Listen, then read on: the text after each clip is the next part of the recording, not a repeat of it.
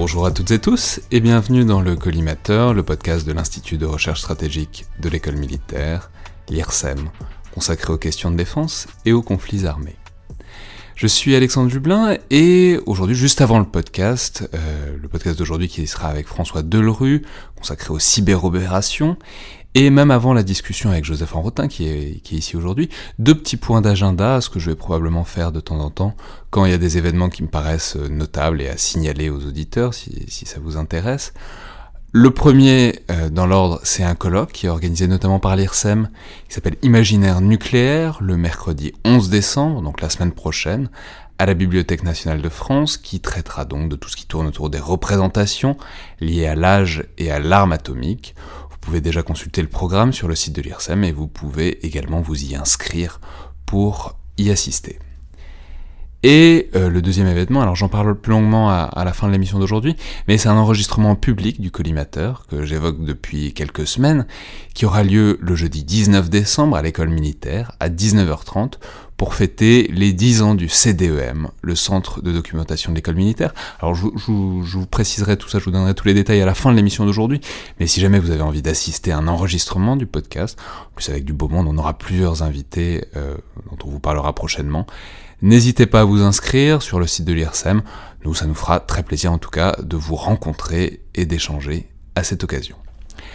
Alors, avant le podcast d'aujourd'hui, euh, je reçois donc Joseph Enrotin pour le partenariat avec DSI, Défense et Sécurité Internationale, le magazine, dont on va évoquer aujourd'hui euh, le hors-série numéro 69. Alors, allez-y Joseph, dites-nous à quoi il est consacré ce hors-série qui sort donc ces jours-ci. Alors, bonjour à toutes et à tous. Alors, le numéro 69 est un petit peu particulier, certes en fonction de son numéro, mais également euh, en fonction de l'angle que nous avons euh, que nous avons adopté. Alors, pour la première fois, on s'est amusé à faire quelque chose d'un petit peu plus expérimental, et en l'occurrence de revenir sur un certain nombre d'innovations technologiques en partant du principe que euh, finalement, on est dans une logique où l'innovation est censée euh, complètement changer l'art de la guerre, etc., où les startups euh, sont là pour fournir un certain nombre de choses, mais concrètement, qu'est-ce que ça change euh, dans la conduite des opérations militaires? Et donc, on est parti sur une logique de vignettes, euh, d'articles de deux ou trois pages, donc plus court qu'à plus court qu'à l'ordinaire, pour traiter euh, pas mal de compartiments différents finalement de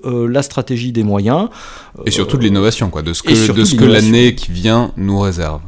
On, Exactement. On Donc, termine l'année en anticipant ce que sera euh, la guerre de demain. Alors si, si, en voyant le sommaire, je vois que c'est vraiment séparé en deux catégories. Alors il y a d'abord euh, ce qui est, ce qu'on appelle parfois les enablers, enfin, c'est-à-dire tout ce qui euh, est autour, tout ce qui tourne autour de l'action militaire elle-même. Ça, c'est des choses dont on a déjà parlé, dont on a, dont vous êtes même venu parler directement. C'est par exemple l'intelligence artificielle, la manière dont ça va changer euh, le combat et l'approche du combat. Mais il y a une deuxième partie qui est plus épaisse, qui est le, gros, disons, de ce hors-série numéro 69, qui concerne cette fois les effecteurs. Alors, c'est-à-dire là, on est vraiment dans le dur, on est dans les armes telles qu'elles vont se modifier demain. Et alors, effectivement, il y a énormément de vignettes, il y a beaucoup d'articles différents que je laisse euh, les auditeurs découvrir. Mais il y en a plusieurs qui ont retenu mon attention, notamment un qui parle de canon. J'aime bien, j'aime bien vous faire parler de canon à chaque fois, Joseph, ça, ça, ça, me plaît beaucoup. Et notamment du retour de l'artillerie à très longue distance et où il semblerait donc que certaines puissances, et notamment les États-Unis, cherchent vraiment des très très gros canons, c'est-à-dire euh, de l'artillerie qui puisse aller jusqu'à quoi? Jusqu'à jusqu'à 1000 km Jusqu'à 1000 km, oui, certains l'évoquent euh, tout à fait ouvertement. Et la logique, en fait, est une logique pour le coup complètement, euh, complètement opérative, euh, partant du principe que les bulles anti, anti-accès et, et, de défense de zone posent évidemment un problème à l'aviation, missiles de croisière, etc. le calcul américain est d'en revenir finalement euh, à des systèmes de longue portée, effectivement, on parle de 800, 900, 1000 km, euh, capables de frapper donc dans la profondeur adverse euh, par de la masse, en fait, hein, de, créer des tirs de saturation, avec malgré tout de, la précision, parce qu'évidemment, à 1000 km, le degré de dispersion potentielle est, euh, est, important. Donc pour le dire clairement, voilà, il s'agit d'envoyer énormément d'obus pour euh, sursaturer toutes les défenses, type Iron Dome euh, israélien par exemple, enfin toutes les défenses anti-missiles qui pourraient avoir lieu, donc euh, de le faire avec des obus donc moins chers qu'un missile. Voilà. Et euh, en espérant que l'obus sera pas trop imprécis, donc puisque le, puisque l'obus n'a pas, pas de propulsion contrairement au missile. Exactement. Euh, donc, alors, il peut y avoir une petite propulsion additionnelle, hein, euh, comme les, les, obus RAP, etc. Euh, mais au-delà de ça, effectivement, les Américains tablent sur un obus à 400 000 ou 600 000 dollars, soit moins cher, effectivement. Ah, c'est une affaire. C'est une affaire à ce prix-là. mais ça reste effectivement moins cher qu'un missile de croisière, sachant aussi que l'obus va devoir encaisser, son électronique embarquée va devoir encaisser des accélérations phénoménales, des températures aussi, hein, par le, le frottement de l'air euh, assez, euh, assez phénoménal. Euh, il y a des réflexions qui se font là-dessus. Alors pour le coup, c'est ce qu'il y a de plus impressionnant, entre guillemets. mais d'autres réflexions portent sur des obus dotés de ramjet. Et là, effectivement, on peut se poser la question de savoir si on est encore sur de l'obus ou du missile. Donc ramjet, c'est des petits C'est un, voilà, c'est un statoréacteur. Donc la... Le petit réacteur à l'intérieur d'un gros obus. Quoi. Exactement. mais l'obus reste lui-même de 155 mm. Donc ça pose la question de savoir quelle quantité d'explosifs il reste après qu'on ait installé le moteur, le carburant et puis le, euh, le, système, de, le système de guidage. Euh, il y a ces logiques-là, il y a ces logiques qui visent à combiner en fait des roquettes surface-surface, euh, des roquettes sol-sol avec, des, avec des bombes d'aviation, des bombes planantes. Donc là aussi pour disposer de systèmes qui sont déjà disponibles en grand nombre, mais de faire en sorte... En les oui, parce que ça, en, en fait, l'histoire c'est qu'on avait déjà des, disons, ces munitions-là, mhm. notamment pour euh, les, les, bombes à, les, bombes à, fragmentation, mhm. qui ont été interdites depuis. Et euh, voilà, allez-y, expliquez-nous, mais si j'ai bien compris, du coup, on a plein de moteurs pour ces bombes qui sont interdites, et on pourrait, on pourrait alors j'ai pas envie d'appeler ça du recyclage, mais euh, un peu quand même. Ah, euh, c'est effectivement un peu du, du, recyclage, effectivement, les roquettes. Je n'ai pas très envie d'appeler ça du recyclage, parce que c'est pas ce qui me paraît le plus écologique de la Terre. Ah, non, en fait, surtout à l'arrivée, c'est un petit peu moins écologique qu'au départ, effectivement. Euh, bah, le principe, c'est qu'on disposait sur nos lance-roquettes multiples de roquettes M26, M27, qui sont des roquettes à sous-munitions, sous-munitions qui ont été détruites, effectivement, en application du traité, du traité d'Ottawa. Par contre, il nous reste les moteurs. Et euh, les Suédois, en l'occurrence, qui ont réfléchi au concept, se sont dit, OK, il reste plein de moteurs, ils sont stockés en bonnes conditions. Euh, en même temps, on a aujourd'hui des munitions d'aviation planantes, donc elles sont larguées, elles planent sur euh, X kilomètres. si on crée un, collier adapté permettant d'adapter la bombe finalement à la roquette et qu'on tire ensuite la roquette, bah, on obtient finalement le même résultat qu'avec l'aviation classique. C'est-à-dire, voilà, plutôt que de le larguer d'un avion, bah, on fait partir du sol. Donc on évite évidemment que l'avion ne se fasse abattre par la bulle A2AD. Donc on reste à distance de sécurité, et puis bah, on délivre un armement qui a euh, un, certain degré de précision. Donc effectivement, on est purement dans de l'innovation, c'est-à-dire qu'on reprend des trucs préexistants, mais on leur trouve une finalité, on leur trouve des applications autres que celles pour lesquelles ils ont été conçus. Alors un deuxième thème dont vous nous parlez, alors là on est vraiment, je, l'ai choisi parce qu'on est vraiment dans le cœur de l'imaginaire futuriste, mhm. c'est donc on parle, vous nous parlez de drones spatiales mhm. et notamment de, du fait ben, que ça arrive, les drones spatiaux, notamment euh, ça arrive du côté américain, donc ce serait des espèces, ça ressemble un peu aux fusées euh, qu'on connaît euh, américaines pendant longtemps, mais simplement des fusées sans, sans humains à l'intérieur et qui pourraient faire toutes sortes de choses euh, dans l'espace, notamment qui pourrait euh, jouer avec tous les satellites qui s'y trouvent euh, et ce qui, ce aurait évidemment des conséquences stratégiques gigantesques. Absolument. En fait, dès 2011-2012, les Américains ont relancé un programme dont ils avaient eu l'idée dans les années 90, qui était le programme X-37, qui est en fait celui d'un drone spatial. Voilà, ça une espèce de, micro-navette spatiale, effectivement sans homme à bord, mais euh, capable du coup d'orbiter euh, pendant plusieurs mois, hein, euh, voire même plus d'une année sur certaines missions, qui dispose d'une petite soute à l'intérieur, pour emporter des trucs,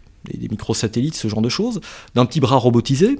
Alors quand on pose la question à l'US Air Force, ils nous répondent, bah voilà, non, c'est pour faire de la recherche, euh, euh, voilà, on commence à réfléchir au fait de, dépolluer euh, les, les, orbites, etc. Donc on pourrait s'en servir comme, comme camion balai spatial quelque part. mais il est un fait qu'en disposant d'un drone qu'on télécommande et d'un bras robotisé, on peut faire également mal à d'autres satellites. donc se pose la question de savoir comment euh, enfin, quelles, peut les, quelles, peuvent être les différentes missions de ces drones. Alors ça, c'est pas un questionnement neuf. Euh, ce qui est plus, ce qui, est plus récent, par contre, c'est euh, la décision de l'Agence spatiale européenne de lancer un programme à peu près équivalent, un peu plus petit. Le, système est un petit peu plus petit, le Space Rider, dont le concept a été présenté au, dernier salon du, du Bourget.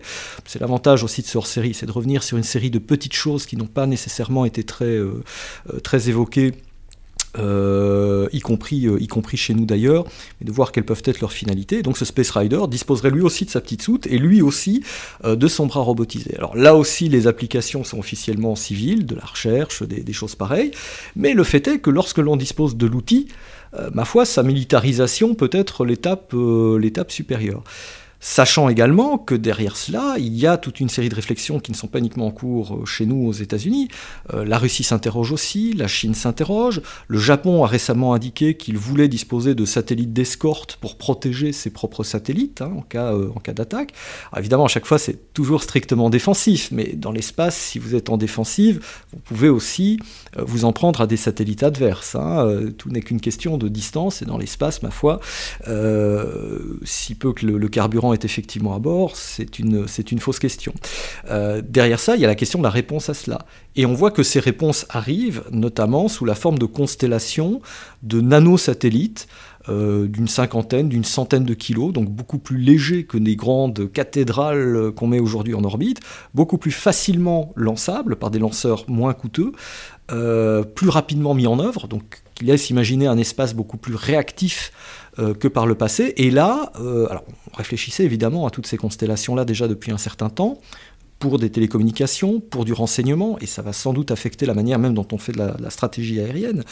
Euh, mais cette fois-ci, on y arrive concrètement, c'est-à-dire que les premières constellations commencent effectivement euh, à être mises en œuvre, à être déployées, euh, y compris d'ailleurs au niveau militaire, chez les Britanniques notamment. Il y a des programmes qui permettraient à terme de disposer de plusieurs dizaines, voire centaines de satellites, qui permettraient de couvrir, donc d'offrir un taux de rafraîchissement si vous voulez, des, images euh, prises qui ne seraient non plus de l'ordre du, jour ou des, 24 ou des, 12 heures comme aujourd'hui, mais qui seraient de l'ordre de quelques dizaines de minutes, ce qui permettrait finalement de remplacer à terme les drones. Parce que finalement, euh, votre drone, par définition, le drone aérien classique, est quand même très vulnérable euh, au feu, sol, air, etc. Euh, si par contre vous disposez de nanosatellites qui tournent et qui vous envoient des images directement dans les cockpits par d'autres liaisons satellites, eh bien, vous vous retrouvez dans une situation où bah, vous invulnérabilisez quelque part votre, votre recueil de renseignements et où vous disposez malgré tout d'une capacité à réagir très rapidement, à générer très rapidement du renseignement à l'échelle planétaire. Très bien. Eh ben, les auditeurs pourront voir tout ça et encore plein d'autres facettes des innovations militaires à venir pour l'année prochaine et au-delà dans ce numéro hors série, euh, numéro 69 de euh, DSI, en kiosque euh, dans les jours qui viennent. Merci beaucoup Joseph. Merci à vous.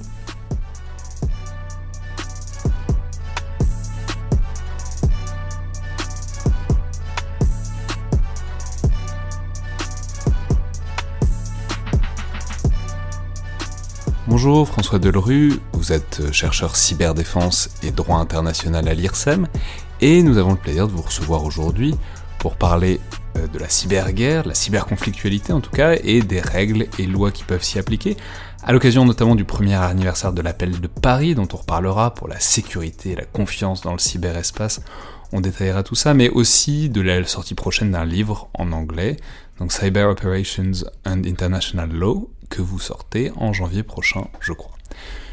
Donc bonjour et merci beaucoup d'être là. Bonjour. Alors, ce qu'il y a vraiment de très intéressant dans toute cette affaire, dans tout ce thème de recherche, c'est que c'est vraiment un peu l'étude en direct d'un cas d'école, de quelque chose qu'on voit en fait très régulièrement en histoire de la guerre et, et des conflits.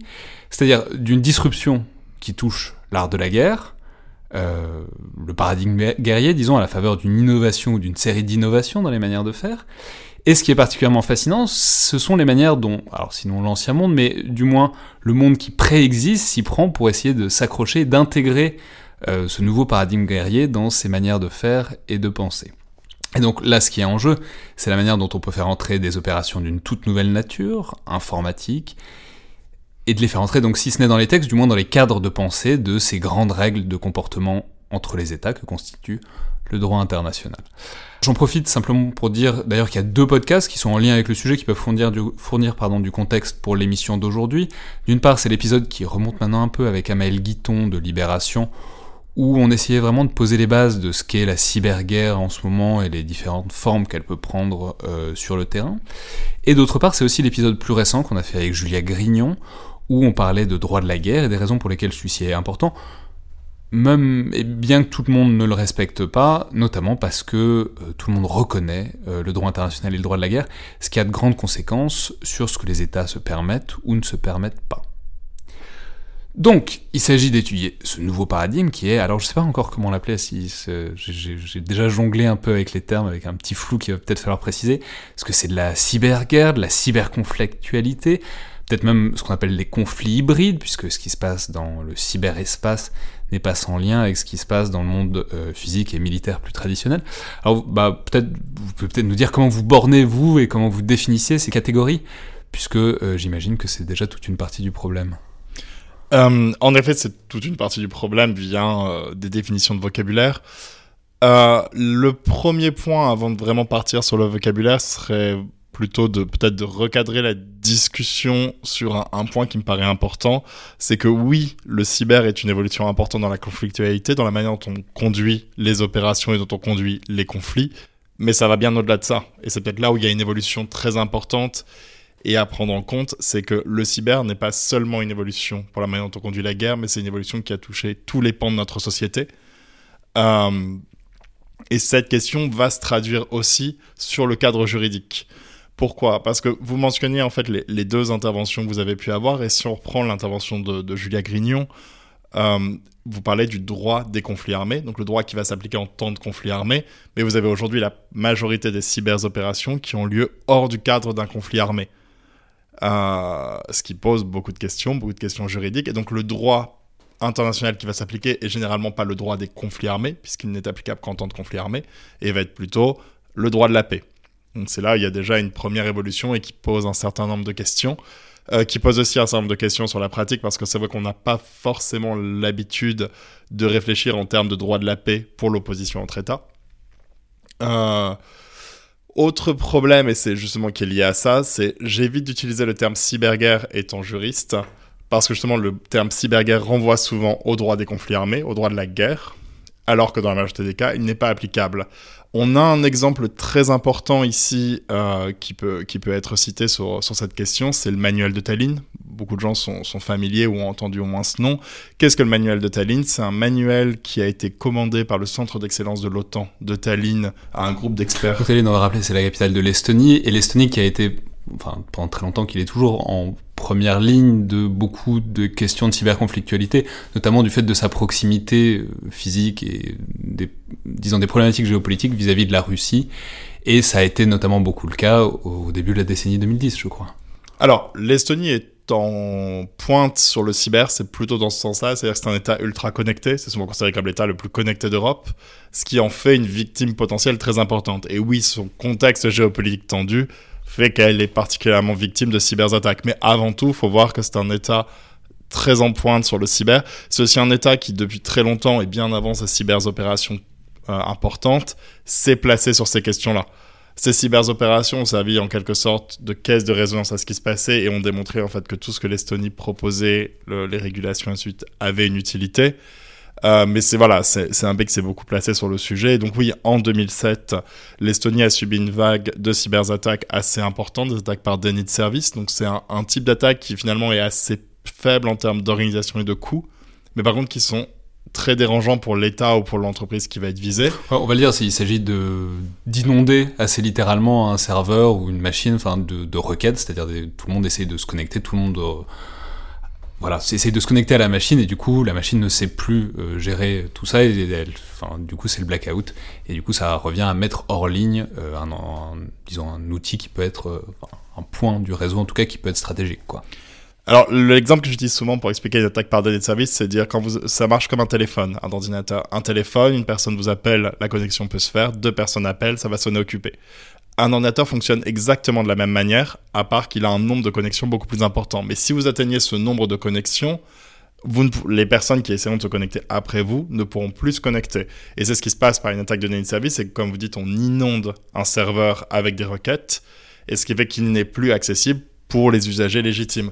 Ce qui est intéressant avec une attaque de, par données de service, c'est que finalement, ça va être un blocus en quelque sorte numérique qui va se faire, c'est-à-dire qu'on va bloquer l'usage euh, d'un serveur, et donc ses fonctions principales. Par contre, il n'y a pas de dommages qui vont être causés. Et le moment où l'attaque va s'arrêter, le serveur va pouvoir reprendre ses fonctions normales. C'est ce que l'Estonie a subi de manière très importante. Voilà, pour le dire autrement, c'est pas un virus qui va détruire des installations. Quoi. Voilà. C'est un truc qui est structurellement temporaire. Alors, du coup, bon, on a déjà euh, évoqué plein de pistes, qu'on va, plein de fils qu'on va tirer les uns après les autres. Mais la question euh, la plus fondamentale que j'aimerais vous poser, alors elle est vraiment très bête, mais quand même, c'est pourquoi est-ce que le droit international s'appliquerait au cyberespace? Ce que je veux dire, c'est que le droit international, il a été créé, établi, alors euh, au fil des siècles, depuis au moins le XVIIe siècle à minima mais pour réguler des relations entre États assez traditionnelles, euh, la guerre, la paix, la diplomatie, euh, éventuellement la guerre avec des armes et des armées. Euh, mais la plupart du temps, ce qui se passe dans le cyberespace, dans, dans cette surcouche numérique qui nous entoure, c'est beaucoup plus anodin. C'est aux dernières, et aux dernières nouvelles, on n'a jamais vu de déclaration de guerre en bonne et due forme sur Internet. Vous en parliez, vous en parliez tout à l'heure. Donc, ma question, c'est pourquoi est-ce qu'on imposerait ces grands cadres qui préexistent à un espace où le problème a priori se pose pas? Alors, la question doit être retournée, c'est est-ce qu'il y a quelque chose qui empêche le droit de de s'appliquer ou qui ferait que le droit de ne s'applique pas? On va dire que pour moi la, question la plus importante. Rien n'empêche le droit de de s'appliquer. Après, pour votre question, pourquoi devrait-il s'appliquer? Le droit international a vocation à s'appliquer à tous les comportements des États. Ça reste le droit, et ça c'est important de l'avoir en tête, c'est le droit qui régule les activités des États. Ce n'est pas forcément un droit pour les individus, il y a de manière subsidiaire des éléments pour les individus, mais c'est principalement le droit des États. Et le cyber constitue simplement une nouvelle évolution dans les relations internationales, un nouveau terrain de jeu pour les relations internationales, comme on pourrait l'appeler. Mais en soi, ce n'est pas quelque chose de nouveau, euh, complètement déconnecté du reste. Donc le droit international va s'appliquer aux relations sur Terre, sur mer, dans les airs et dans l'espace, c'est assez clair, mais aussi à l'usage qui peut être fait dans ces quatre éléments du cyber. Et donc, c'est ce, qui, c'est ce qui se fait aujourd'hui, et c'est pour ça que le droit national s'y applique. Sur votre question, on va dire sur la question temporelle, oui, le cyber est apparu bien longtemps après la plupart des textes de droit international, parce que c'est un droit qui est très lent à se produire, c'est un droit... le droit international, vous Le droit international, oui, qui est basé sur des, textes souvent anciens. Euh, mais ce qu'il faut voir à l'inverse du droit national, c'est que souvent c'est un droit qui est très fluide et qui est très flexible.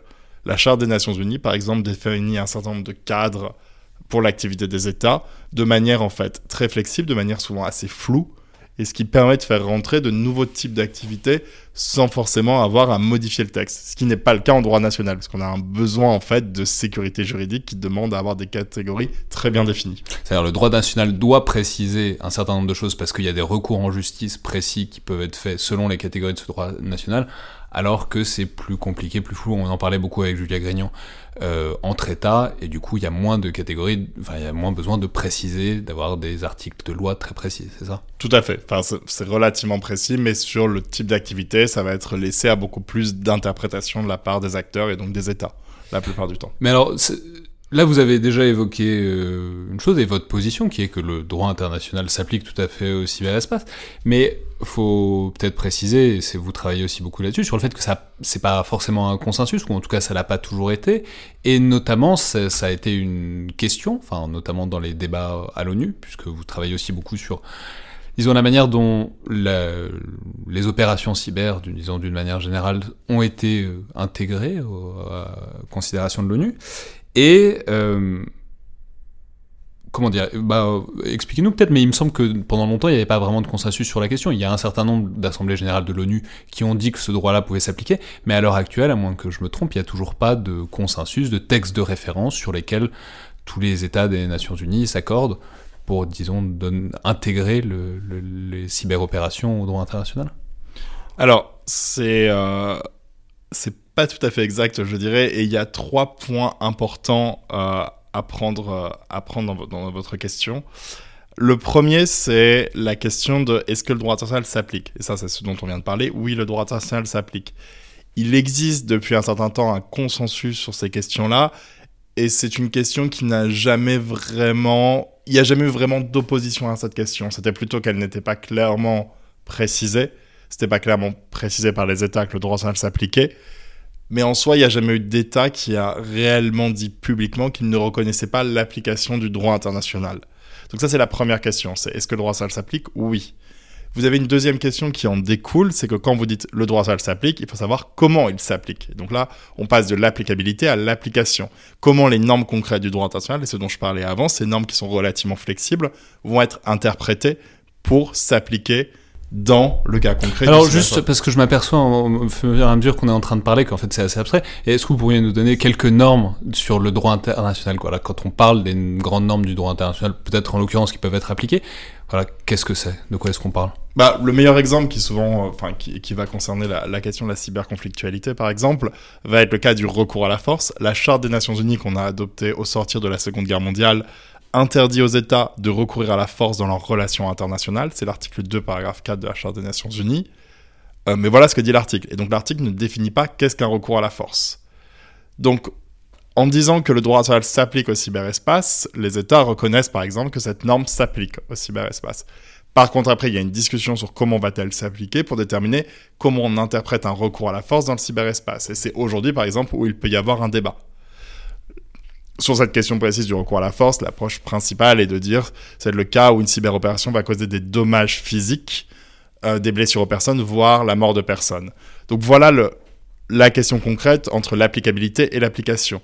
Vous avez après mentionné un troisième aspect qui est il n'y a pas de texte de sur le sujet. Il n'y aurait pas en fait de traité sur le cyberespace. Mais ça revient à ce que je vous expliquais avant sur la manière dont fonctionne le droit international. On n'est pas sur un droit où on a besoin d'une définition pour tout à chaque fois qu'un nouveau type de comportement apparaît, comme ce serait le cas en droit national, et les anciens textes s'appliquent. L'article 2, paragraphe 4 de la Charte des Nations Unies s'applique. Il n'y a pas besoin d'avoir un article spécifique sur la cyberforce. Donc en fait, oui, le droit international s'applique, il y a déjà tout un tas de textes qui viennent s'appliquer sans qu'il y ait besoin de traiter. Et à l'heure actuelle, les États, en fait, sur les questions de désaccord que vous mentionniez, le désaccord n'est pas sur l'applicabilité du droit international, qui en plus a été reconnu par les groupes d'experts des Nations Unies en 2013-2015 et qui fait aujourd'hui consensus. La France vient de sortir une stratégie sur le sujet en septembre 2019. Les États-Unis ont sorti la leur un petit peu plus tôt. Les Pays-Bas viennent de sortir la leur et un certain nombre d'États ont sorti des stratégies en ce sens. Euh, par contre, aujourd'hui, là où il y a débat, c'est sur donc, comment on interprète les différentes normes. Et peut-être que des discussions qui sont en train de se faire sortira l'identification d'un certain nombre de vides juridiques, par exemple, de questions sur lesquelles bah, on ne sait pas comment le droit international existant va s'appliquer, ou on pense qu'il n'y a pas de droit international finalement qui régule bien ou parfaitement ce comportement. Et là, on pourrait identifier une question sur laquelle on a besoin d'un traité. Aujourd'hui, on n'en a pas identifié. Oui, mais alors du coup, puisque vous dites que le droit international peut tout à fait s'appliquer aux cyberopérations, est-ce que euh, il y a une occasion où il s'est déjà appliqué? C'est-à-dire, on, a vu avec Julia Grignon que même, il n'y avait pas besoin d'avoir un recours en justice pour que le droit international s'applique, parce que bon, ce sont globalement des grandes règles que les États suivent quand même euh, bon an mal an, mais en tout cas qu'ils qui, qui, acceptent. Mais est-ce qu'il y a déjà un cas de cyberopération où bah, un État qui s'estimait victime aurait recouru au principe de droit international pour euh, demander de condamner ou d'avoir des sanctions vis-à-vis d'un autre État qui aurait mené des cyberopérations contre lui alors aujourd'hui, ce qu'on a, euh, c'est qu'un certain nombre d'États ont développé, on va dire, une pratique d'attribution de cyberopérations, c'est-à-dire qu'ils vont aller publiquement dire qui est responsable. C'est une pratique qui est d'abord née aux États-Unis. Euh, c'est un des États qui a le premier à attribuer les cyberopérations. On voit aussi l'Estonie était un des premiers. Et aujourd'hui, on a d'autres États qui suivent la même voie, notamment au sein du groupe des Five Eyes. Donc ces États, en fait, cette, alliance anglo-saxonne où euh, les Américains, les Canadiens, les Australiens, les Néo-Zélandais et les Britanniques vont attribuer des cyberopérations de manière collective assez régulièrement, souvent aux Russes, aux Chinois ou aux Nord-Coréens. Donc ça, c'est un aspect, c'est l'attribution. Ce qui est intéressant, c'est qu'aujourd'hui, et peut-être parce que justement on est encore dans une phase de débat, de discussion sur comment le droit s'applique, aucun État n'a clairement qualifié juridiquement euh, le statut d'une cyberattaque. Donc pour l'instant, on a des attributions. Certains États, notamment les Britanniques, font mention du droit international dans leur déclaration d'attribution, mais aucun n'a dit clairement cette cyberopération a violé cette norme de droit international. Et donc, on est encore voilà sur une, une période un peu floue sur cette question-là. Après, sur votre question, est-ce que le droit s'est appliqué à des cyberopérations Oui. C'est pas parce que l'État ne le dit pas publiquement, et ça c'est une question très importante à voir, c'est pas parce qu'un État ne va pas dire quelque chose publiquement que d'une part il ne considère pas que le droit s'applique, et voir qu'il ne l'a pas fait. Point important aussi sur ce que je mentionnais avant, sur l'attribution, Si on prend la pratique française, la pratique française aujourd'hui de dire la France ne fait pas d'attribution publique. C'est-à-dire qu'aujourd'hui, la France n'est jamais allée publiquement sur la scène internationale dire tel État m'a cyberattaqué. Mais ça ne veut pas dire pour autant que la France n'attribue pas des cyberopérations. C'est une chose différente entre, on va dire, le mécanisme d'attribution et la décision politique et l'acte politique d'attribuer publiquement.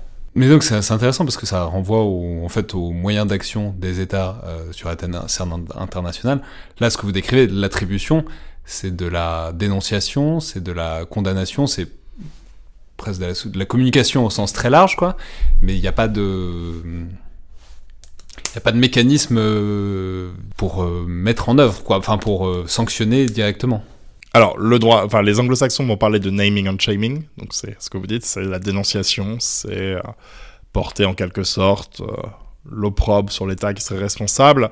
Sur la question du mécanisme des conséquences, premier problème, premier point sur le droit international, le droit international est démuni d'un système de juridiction centralisée, donc il n'existe pas une juridiction centrale qui viendrait appliquer le droit international et, attribuer des peines. Il existe une Cour internationale de justice.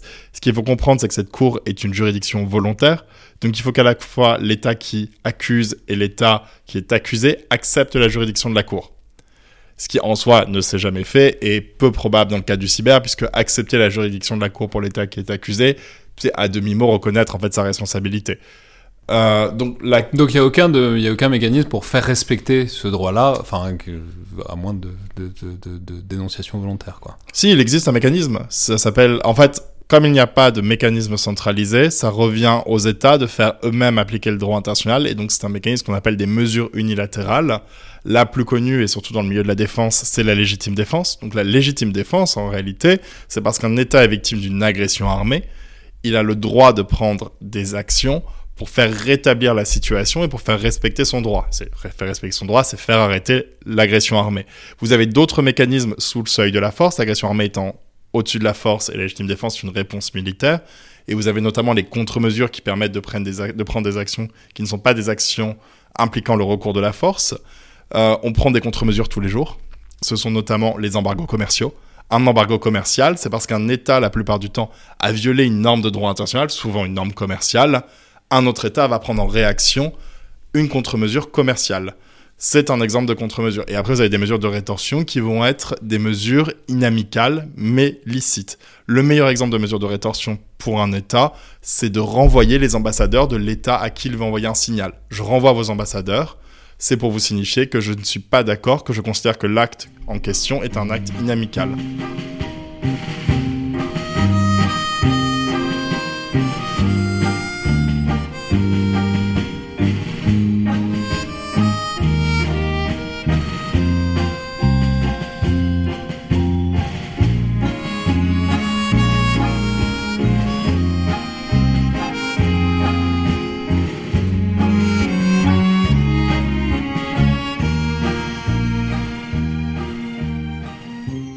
Maintenant, on a compris que le, cyberespace, disons, ou en tout cas les cyberopérations, étaient un domaine où, en tout cas selon vous, le droit international s'applique euh, tout à fait, les grandes catégories, les grandes procédures du droit international peuvent totalement euh, se déployer.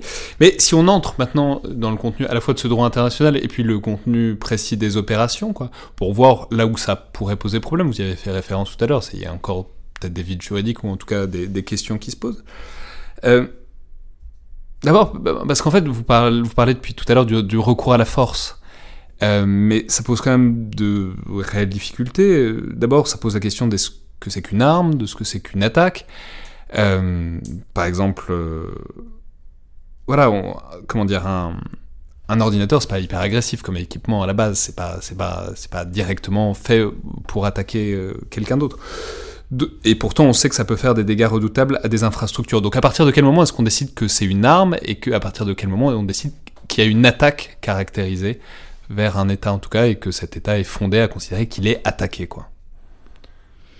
Alors, la première chose que je dirais sur ce sujet, c'est ce que je, commençais à dire sur le manuel de Tallinn un petit peu plus tôt. Donc, pour, reprendre cette discussion, le, manuel de Tallinn est ce, manuel qui a été commandé par le Centre d'excellence de l'OTAN de Tallinn, confié à un groupe de juristes internationalistes, de, professeurs d'université, en fait, qui travaillent sur ces questions-là. Et on leur a demandé d'établir un manuel sur le droit international applicable à la cyberguerre. Et c'était cette question dont on parle au début, du glissement terminologique, du problème terminologique, c'est qu'en disant ça, ces personnes ont produit en 2013 le premier manuel de Tallinn qui ne se concentre que sur le droit de la cyberguerre, c'est-à-dire le droit de la guerre. C'était à peu près l'état, on va dire, de la compréhension du sujet à cette époque. C'est-à-dire qu'on allait à chaque fois se concentrer sur qu'est-ce qu'un recours à la force, qu'est-ce qu'une agression armée, et dans quel cadre on a un conflit armé. Ça a été extrêmement critiqué parce que si vous réfléchissez sur les cyberattaques qui ont eu lieu, ou qui ont été en tout cas considérées comme étant des cyberattaques étatiques dans les 15 dernières années, la conclusion est que la plupart d'entre elles, si ce n'est quasiment toutes, ne, ne franchissent jamais le seuil de l'agression armée, ni le seuil du recours à la force, et n'ont pas lieu dans un conflit armé. Donc c'est un autre droit qui s'applique, et c'est ce qu'on appelle le droit de la paix, qui va être principalement le droit de la responsabilité des États. C'est ce que le deuxième... C'est quoi le droit de la responsabilité Je vais y venir, mais c'est ce que le deuxième manuel de Tallinn a fait en 2017. Ils ont adopté un deuxième manuel de Tallinn, et dans celui-là, ils ont ajouté en fait toute cette partie sur le droit de la responsabilité des États. Et le changement est qu'il ne s'appelle plus manuel de Tallinn sur le droit international applicable à la cyberguerre, mais manuel de Tallinn sur le droit applicable aux cyberopérations. Et c'est là le changement. Et donc souvent, pour répondre à la première question, c'est de ça qu'on va parler. On parlait de cyberopérations. Euh, qu'est-ce que le droit de la paix? Alors, ou qu'est-ce que ce droit international applicable? Bah, Aux côtés donc, des cas où on va avoir un recours à la force, une agression armée, ou on va être dans le cadre d'un conflit armé, vous avez tout un tas de situations habituelles qui se font et il va y avoir des normes de droit international qui peuvent être violées. La souveraineté, la souveraineté territoriale d'un État. Donc souvent, par exemple, dans le monde réel, on viole une souveraineté euh, territoriale. mais alors attendez, juste parce que ça, me vient, mais en fait, c'est quoi une, euh, une agression armée dans le cas du cyberespace? C'est-à-dire, je veux dire, c'est une agression armée euh, si on envahit un État, je, je vois bien, mais c'est quoi? C'est concrètement, c'est quoi une agression armée informatique? Alors, qu'est-ce qu'une agression armée informatique? Qu'est-ce que serait une agression armée informatique? Ça n'est pas clairement défini. Aujourd'hui, donc, l'accord est de dire qu'un recours à la force, enfin l'accord, le consensus dirons-nous plutôt, est de dire qu'un recours à la force va être les cas, ce que je disais, où il va y avoir des blessures sur personne, il va y avoir des morts de personnes ou des dommages physiques relativement conséquents, destruction d'ordinateurs, d'autres destructions. Euh, le meilleur exemple reste le virus Stuxnet, qui est un virus euh, qui a ciblé en fait euh, les centrales nucléaires iraniennes et a produit en fait des dommages physiques sur les centrifugeuses, le fait qu'il y ait eu des destructions physiques de centrifugeuses fait qu'on peut le considérer comme un recours à la force. Qu'est-ce qu'une agression armée? Une agression armée, c'est considéré comme étant les formes les plus graves de recours à la force. Donc il faudrait qu'en plus de ces types de dommages, qu'ils soient sur des personnes ou sur des biens, ils aient une certaine intensité. Aujourd'hui, ça n'a jamais été qualifié dans le cyberespace, mais donc on peut imaginer un certain nombre de dommages assez conséquents à des infrastructures critiques notamment pourraient entraîner la qualification de recours à la force et d'agression armée, ouvrant le droit à légitime défense. Après, sur, ce que je disais avant, sur les autres qualifications et qui donc sont majoritaires, ça va être notamment la violation de souveraineté territoriale. Donc dans le monde physique, c'est un franchissement de frontières c'est un avion, un aéronef militaire qui franchit une frontière sans autorisation, c'est considéré comme une violation de souveraineté territoriale. Bah, dans le cyberespace, c'est plus ou moins la même chose. C'est le fait que, par le biais d'un virus informatique, un État pénètre dans les serveurs d'un autre État. Et à ce moment-là, il y a une violation de sa souveraineté territoriale. Ça va être, donc ça, on a plein d'exemples, c'est, on va dire l'exemple le plus commun. Le deuxième exemple va être, par exemple, le cas, euh, la deuxième norme de droit international va être le cas de la non-intervention. Aujourd'hui, en droit international, vous avez une interdiction pour les États d'intervenir dans les affaires intérieures ou extérieures d'un État. Le meilleur exemple dans ce cas-là, c'est l'utilisation d'une cyberopération pour venir interférer avec un processus électoral dans un État.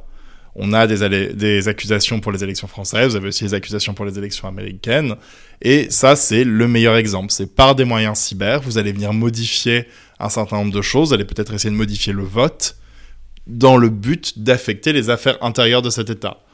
Voilà un exemple d'opération euh, qui serait une intervention illicite. Mais donc vous faisiez référence à la responsabilité des États. Donc ce serait quoi? Ce serait la responsabilité des États que ça ne se produise pas, que qu'une attaque comme ça n'émane pas de leur territoire. Non, c'est si un État produit ce type de, comportement, s'il est responsable de ce type de comportement, sa responsabilité internationale peut être engagée.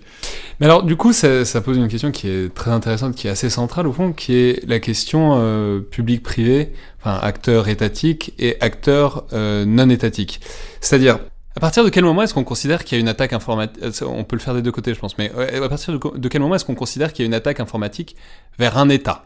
Et que donc cet État-là est fondé à se défendre. Si on reprend l'exemple, par exemple, que vous aviez commencé à prendre, l'exemple qu'on voit souvent dans l'actualité en ce moment des élections présidentielles américaines de 2016. On sait qu'il y a eu euh, l'affaire des emails d'Hillary Clinton qui auraient été donc récupérés par un euh, non pardon pas d'Hillary Clinton du enfin, du parti démocrate qui aurait été récupéré par un certain nombre de hackers russes euh, et ensuite diffusé ce qui était embarrassant et ce qui a probablement pesé sur l'ensemble du processus électoral. La question c'est pourquoi est-ce qu'on considère que ça attaque un État? Ce que je veux dire c'est que l'attaque si on regarde en plus ce que c'était, c'était pas un truc hyper compliqué, c'était vraiment du fish, ce qu'on appelle du phishing, c'est vraiment d'avoir accès simplement aux boîtes mail d'un certain nombre de responsables du Parti démocrate, de récupérer euh, des, documents et ensuite de les diffuser. C'était pas une attaque sur les infrastructures vitales d'un État, c'était pas une infiltration d'un ministère. Donc, et c'était des individus privés qui travaillaient à l'intérieur d'un parti qui, aux dernières nouvelles, n'est pas l'État encore. Donc la question c'est quelle est la légitimité? Pourquoi est-ce qu'on considère, ou qu'on pourrait considérer que c'est un État qui est attaqué euh, dans ce cas-là, comme ça a l'air d'être le cas, euh, notamment dans les débats autour de la procédure d'impeachment de Donald Trump en ce moment? Euh, Alors, sur, sur votre question, la question de qu'est-ce que l'État est, enfin, est relativement complexe et facile à la fois. un État, c'est rien. Un État, c'est une entité fictive euh, donc attaquer un État en lui-même, c'est compliqué. Enfin, ou de la même manière attribuer un comportement à un État, c'est quelque chose de compliqué. Donc une attaque contre un État sera toujours une attaque contre des personnes ou des biens qui appartiendront à quelqu'un. Alors certains vont être définis comme appartenant à l'État, mais... Oui, c'est ça. Si, euh, même si moi j'attaque un fonctionnaire ou un, en tout cas quelqu'un qui travaille pour l'État, un militaire par exemple, l'État peut assez bien considérer que si c'est dans l'exercice de ses fonctions, c'est à l'État que je m'en prends je veux dire, là, si c'était en l'occurrence juste des responsables politiques, est-ce qu'on peut considérer que les États-Unis ont été attaqués parce que des responsables politiques se sont fait euh, voler leurs emails Mais après, c'est une question d'interprétation qui est souvent laissée aux États et qui est la même chose dans le monde physique. Euh, est-ce que le fait d'attaquer un groupe de citoyens d'un État dans un pays étranger est une attaque contre cet État? Euh, Dans beaucoup de cas, les États vont le considérer, et que ce soit une attaque physique ou une attaque informatique. Euh, ce que permet le cyber, et c'est là où ça devient un peu plus compliqué, c'est de mener ces attaques sur le territoire de l'État en n'étant pas nous-mêmes sur ce. Enfin, la personne qui, le, qui conduit cette opération n'étant pas elle-même sur le territoire de l'État. Et c'est là où ça vient un peu, on va dire, détendre ce lien de causalité entre les deux. Mais encore une fois, c'est une interprétation qui est laissée à l'État de considérer que parce que en fait ce type d'attaque a un objectif contre cet État, il va la considérer contre lui-même. Ok, bah alors prenons le truc de l'autre côté. Euh, du coup, à partir de quand est-ce qu'on considère que l'attaque vient d'un État? C'est-à-dire, on sait assez bien que euh, dans le cadre d'opérations cyberinformatiques, c'est pas toujours euh, des types qui bossent dans des bureaux qui appartiennent à l'État, que ça peut être des groupes qui ont des liens plus ou moins directs avec des États. Donc ça pose toute la question de l'attribution à laquelle vous faisiez référence comment est-ce qu'on peut déterminer si c'est un État qui est vraiment commanditaire à part entière euh, d'une attaque et que donc on entre dans une certaine mesure dans le cadre du droit international? Alors, la question de l'attribution est beaucoup plus grande que la question, on va dire, beaucoup plus complexe que la question du droit international. Première chose, l'attribution va avoir trois composantes, on va dire assez simples dans le cyber, qui vont être d'identifier quel est l'ordinateur responsable, qui va identifier qui est la personne responsable, et enfin s'il y a un État responsable. Le droit international n'intervient que pour déterminer le lien, en fait, entre cette personne et l'État. Euh, ou simplement l'attribution à cet État. Pourquoi je dis où l'attribution à cet État? Parce qu'on a des cas de cyberattaques où l'attribution s'est faite à un État sans savoir qui était la personne responsable et quels étaient les ordinateurs responsables. Souvent, ça va être des cas parce que soit l'État va dire lui-même qu'il est responsable, soit parce qu'un certain nombre d'éléments euh, de renseignements qui ont été collectés l'ont permis. C'est un peu un à qui profite le crime. Non, c'est pas à qui profite le crime, c'est vraiment le fait qu'on sache qui est responsable. Parce que c'est pas seulement déterminer à qui profite le crime. Euh, le meilleur exemple reste euh, le piratage de Sony Pictures à la, en 2015. En fait, quand vous avez eu le piratage de Sony Pictures. on va rappeler, c'est donc euh, il y, a eu un film avec James Franco et un film. je vais oublier le nom du deuxième acteur, mais un, film en gros sur le régime de Corée du Nord. et le producteur, les, studios responsables, donc Sony Pictures, sont fait complètement pirater pendant quelques jours, et on a supposé donc que l'attaque venait de Corée du Nord en lien avec la sortie de ce film qui était à peu près à cette époque-là. En fait, ça va au-delà de ça, c'est que le type d'attaque qui est utilisé est une attaque par ransomware, c'est-à-dire qu'on va envoyer un virus qui va chiffrer votre disque dur et on va vous dire que si vous ne faites pas quelque chose, on ne vous donnera pas accès à vos données. La plupart du temps, c'est une demande financière. On va vous dire il faut payer telle somme et contre l'échange de cette somme, on vous rendra vos données, on déchiffrera vos données, vous pourriez accéder. Dans le cas de Sony Pictures, ce qu'il s'est passé, c'est qu'ils ont eu le même type d'attaque. Quelqu'un a piraté leur serveur, a téléchargé leurs données, a chiffré leurs données, et leur a dit si vous n'interrompez pas la diffusion du film The Interview, qui est donc ce film qui moque Kim Jong-un, le, leader nord-coréen, euh, nous publierons vos données en ligne. Et, euh, et on vous donnera plus accès à vos ordinateurs. Euh, qu'est-ce qui s'est passé? C'est que Sony a refusé d'obtempérer. Euh, résultat, les pirates ont publié en ligne les données euh, de Sony Pictures, incluant aussi le film The Interview, ce qui peut laisser un doute sur l'attribution nord-coréenne.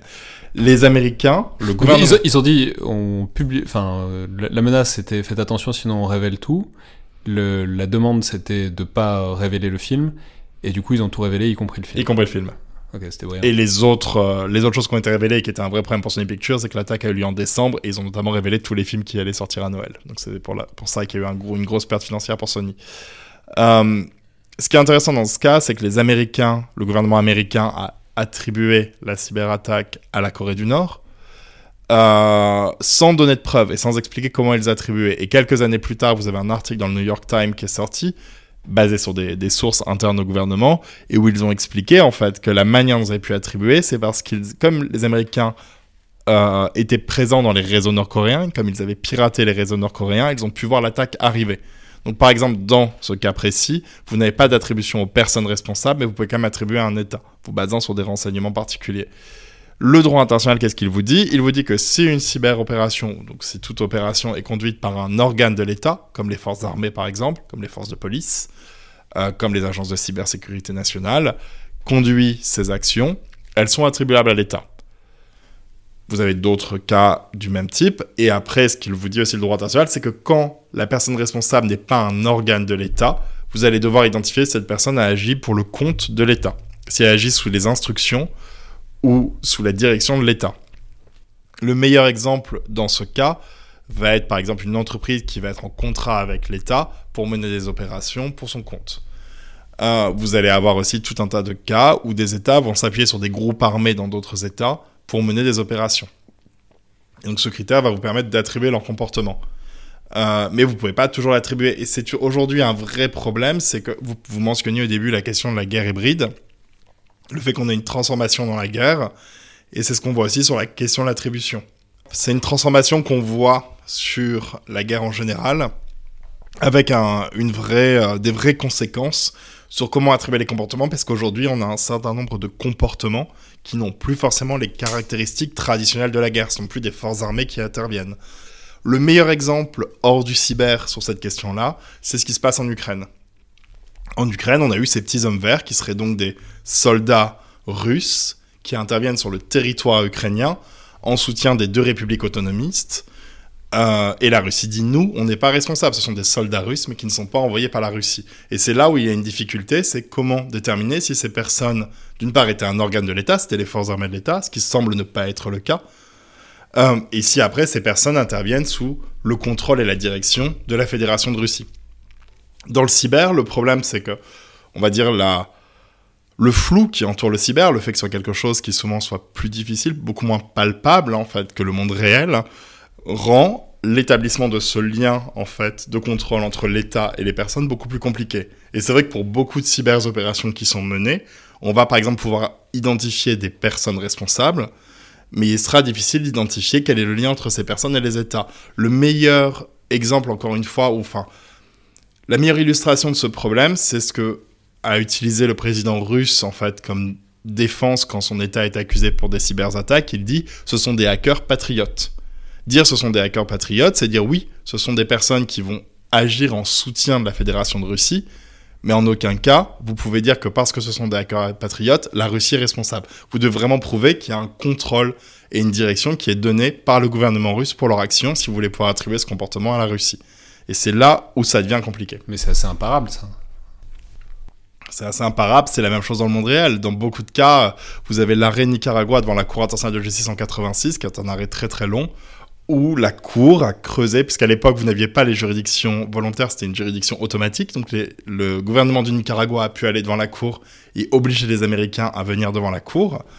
Et c'est un arrêt très long où la Cour... Donc le Nicaragua, on va dire, c'est les contrats, c'est-à-dire... C'était l'époque des contrats, c'était l'époque du gouvernement paramilitaire, euh, paramilitaires financés par les États-Unis directement et envoyés pour euh, déstabiliser, disons, le Nicaragua. Voilà, c'était ça la question. C'était la question à laquelle la Cour faisait face, mais la Cour a dû vraiment analyser le comportement des Contras, le comportement des Américains, pour déterminer quel était le lien entre les deux et finalement pouvoir attribuer ces comportements aux États-Unis. Mais ça ne coulait pas de source. Ouais, mais là, en l'occurrence, euh, typiquement, la Cour, elle a, pu récupérer des Contras. Ce que je veux dire, c'est qu'aujourd'hui, les hackers patriotes, s'ils sont en Russie, vous allez avoir du mal à les chercher et aller les ramener et les interroger. Enfin, c'est pas en leur envoyant des mails qu'ils vont répondre probablement si c'est vraiment des hackers patriotes. Oui, c'est tout à fait une des difficultés aujourd'hui. Euh, et vous avez cet exemple, surtout aux États-Unis, où il y a une vraie pratique de juridictionnalisation des cyberattaques, où les Américains vont euh, mettre en place des actes d'accusation contre des hackers, enfin contre des hackers, alors souvent contre des personnes qu'ils estiment faire partie des forces armées d'autres pays et en charge des cyberattaques.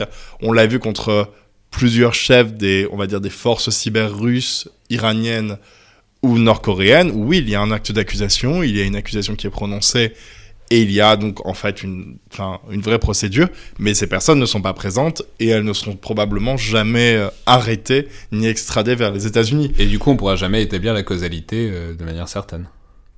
Après, si vous avez la capacité d'identifier cette personne, vous pouvez trouver par d'autres moyens, sans forcément avoir la personne entre vos mains, quel est le lien de causalité. Mais c'est quelque chose de très compliqué.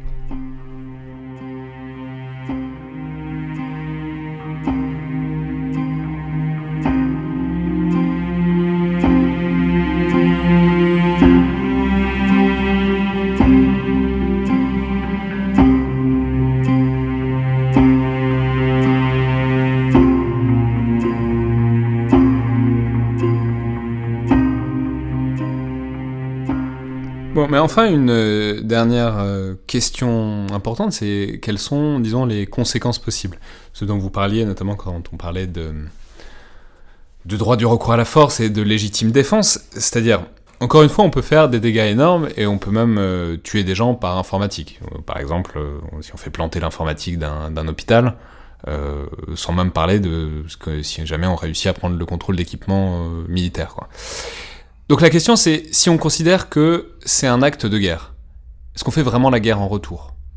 C'est-à-dire, même si on réussit à établir la causalité, à localiser les gens, c'est deux douzaines de hackers dans un hangar, on fait quoi? Est-ce qu'on balance un missile scalp dessus? Est-ce qu'on a le droit? Ou est-ce que juste on essaye de leur renvoyer un virus en retour? C'est-à-dire, eh, eh, comment est-ce que... Euh, alors, je, ne veux pas dire par là que la cyberguerre n'est pas la vraie guerre, mais ce que je veux dire par là, c'est est-ce que, euh, quelle est, disons, la correspondance possible entre les opérations dans le cyberespace et les opérations réelles, physiques, kinétiques, disons? Alors, il y a deux choses à dissocier ici. D'un côté, le cas, on est dans le cadre d'un conflit armé, et de l'autre, le reste des situations. Dans le cadre d'un conflit armé, le recours à la force, le recours aux armes et ainsi de suite est quelque chose qui est un peu le normal, c'est la norme d'un conflit armé. Et les cyberopérations sont un outil, sont une arme supplémentaire à disposition des belligérants, euh, qui soient étatiques et non étatiques, puisqu'on a des conflits armés étatiques, des, des conflits armés pardon, internationaux entre États et des conflits armés non internationaux entre États et groupes armés. Donc oui, dans ce cas-là, les cyberopérations font partie de l'arsenal normal et euh, vous avez la possibilité de répondre à une attaque physique, une attaque kinétique, comme vous l'avez dit, par une cyberopération et vice-versa. Le meilleur exemple qu'on a, on va dire, dans ce sens-là, euh, c'est l'exemple israélien. Vous avez eu récemment, euh, donc je dirais à la fin du printemps, si je me rappelle bien, j'ai un trou de mémoire sur la, date exacte, mais vous avez eu un tweet de Tzal, de l'armée israélienne, où il nous disait qu'en réponse à des cyberopérations... On avait fait le podcast avec Amel Guiton juste après, ça, ça tombait très bien. C'était euh, des attaques à Gaza en réponse à des cyberopérations, si je me souviens bien. C'est ça. C'était en réponse à des cyberopérations, ils ont bombardé un bâtiment, physiquement, donc un vrai bombardement, en disant que ce bâtiment était le QG des cybercombattants du Hamas. Euh, le problème est que quand vous analysez le cas, ce que dit après l'armée israélienne, c'est que euh, ils avaient pu identifier ce bâtiment par rapport à des cyberattaques passées et ainsi de suite. Euh, mais vous n'avez pas vraiment une analyse juridique de quel était le cas et ainsi de suite. Mais ça, c'est vraiment la démonstration que oui, en réponse à des cyberopérations, vous pouvez utiliser une attaque physique. Par contre, là où il y avait, on va dire, une erreur dans la communication israélienne, c'est que la manière dont ils l'ont présenté était de dire que c'était de la légitime défense par rapport à cette action. Et on n'était pas dans un cas de légitime défense, parce que les cyberopérations, clairement, si on ne prenait qu'elles, ne constituaient pas un acte d'agression. C'est là où c'était un, petit peu bancal et il y a toute une analyse à avoir sur le sujet. Mais donc, en cas de conflit armé, les cyberopérations sont, font partie de l'arsenal normal.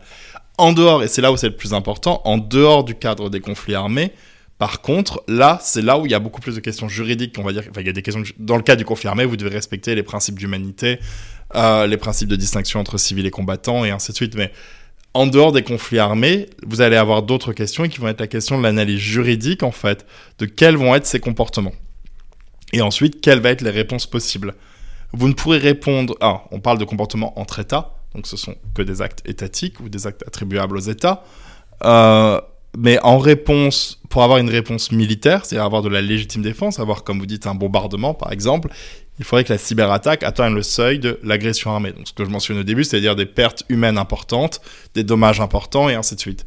On n'a aujourd'hui pas eu d'exemple de cyberattaque qui atteignait ce seuil, et ça semble relativement peu probable que finalement on atteigne ce seuil par des cyberattaques seules. Il est probable que si un État réellement met en place une opération ayant cette visée, elle soit pas limitée à une cyberattaque, mais elle s'accompagne aussi de d'autres types d'interventions, et notamment une intervention physique. Euh, donc ça, ce serait le seul cas. Pour la vaste majorité, hein, finalement, toutes les cyberopérations que nous avons eues, la légitime défense est hors de la table, et donc vous allez appliquer ce qu'on appelle des contre-mesures. Une contre-mesure, c'est une réaction illicite à un acte qui est lui-même illicite. Et le fait que cette réaction se fasse à un acte illicite la rend licite.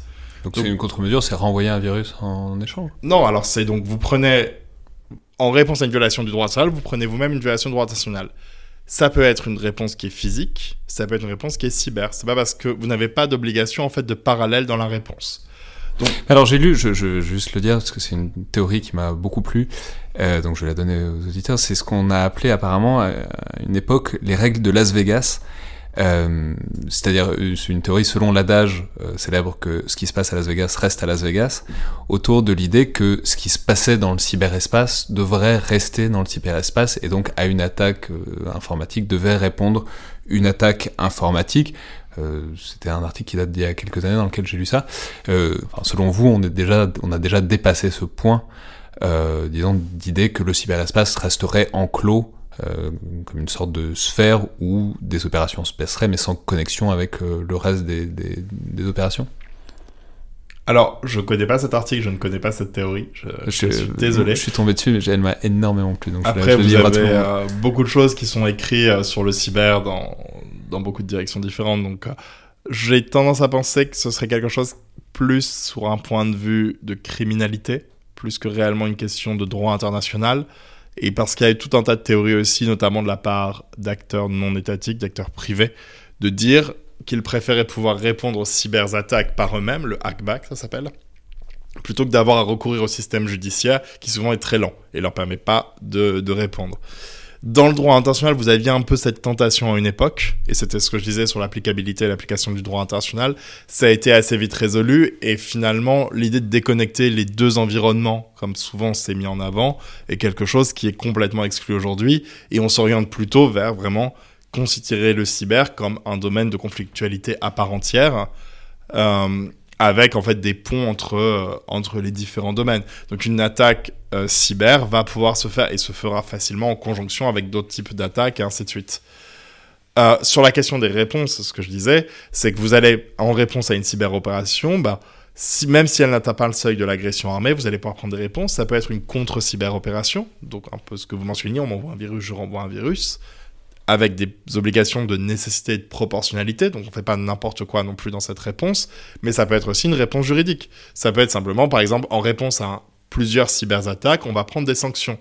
Et ici, le meilleur exemple, c'est l'Union européenne.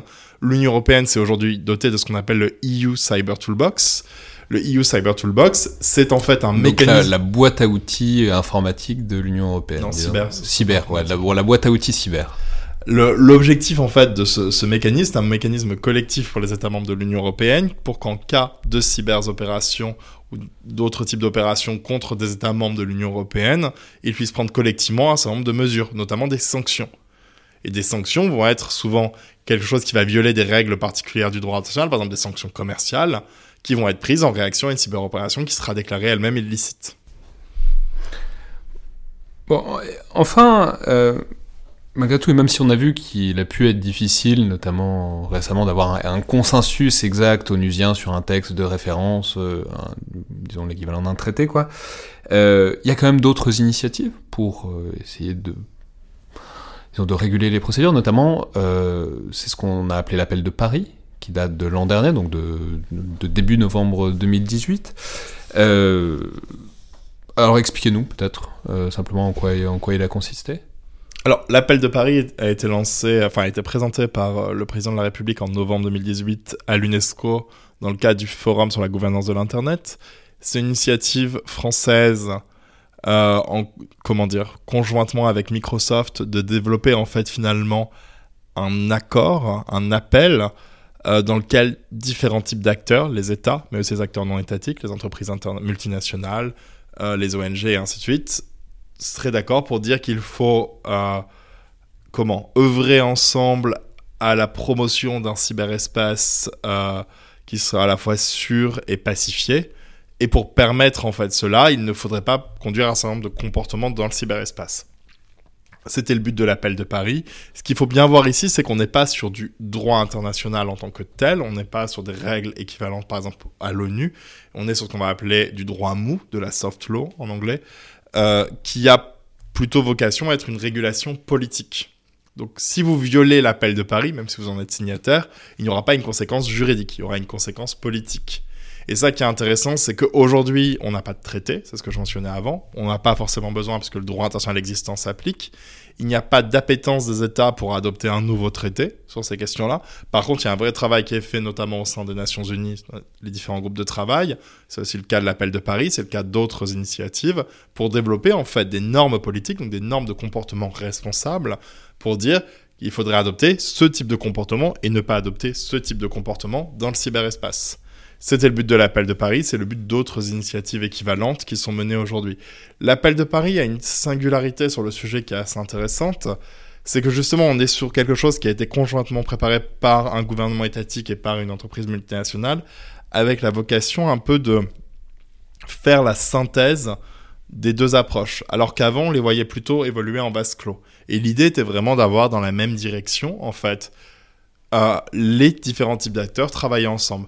Pourquoi? Parce qu'un des enjeux principaux du cyberespace aujourd'hui est qu'on est sur quelque chose qui est pas seulement quelque chose d'étatique ou pas seulement quelque chose de privé, mais on est sur une infrastructure qui a été développée par tous les acteurs, qui est partagée par tous les acteurs, et finalement ce que va faire un État va avoir des conséquences pour d'autres États, mais aussi des conséquences pour les individus, pour les entreprises privées, et ainsi de suite. Très bien, bah, merci beaucoup François Delorue. C'était donc le Collimateur, le podcast de l'IRSEM, l'Institut de recherche stratégique de l'école militaire. Je profite de ce podcast pour faire une annonce. Alors ça fait quelques semaines que je vous dis qu'on va bientôt organiser des enregistrements publics du Collimateur. Alors il va y en avoir plusieurs, dont la Fabrique Défense en janvier, dont on vous reparlera d'ici là. Mais le premier va avoir lieu le 19 décembre pour fêter les 10 ans du CDEM, le Centre de documentation de l'école militaire, qui est un endroit de documentation et de recherche sur les questions militaires et stratégiques tout à fait remarquable et qui gagne beaucoup à être connu. Donc ce sera naturellement à l'école militaire, le 19 décembre, je l'ai déjà dit, vers 19h30 probablement.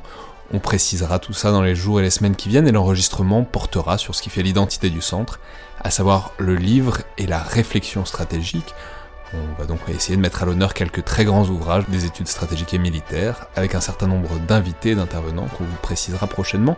Mais il faudra, cela dit, s'inscrire, puisque le nombre de places est limité, euh, ce qui doit déjà être possible notamment sur le site de l'IRSEM.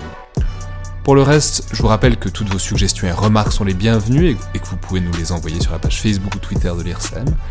Et n'oubliez pas, abonnez-vous, notez et commentez le podcast, notamment sur iTunes, puisque ça aide beaucoup à sa diffusion.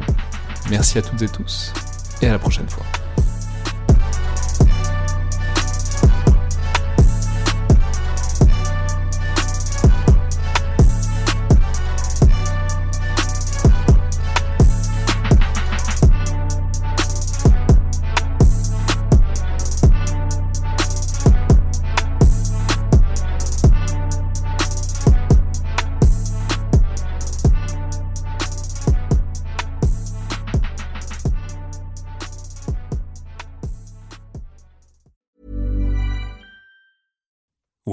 Make decisions for your company, you look for the no brainers.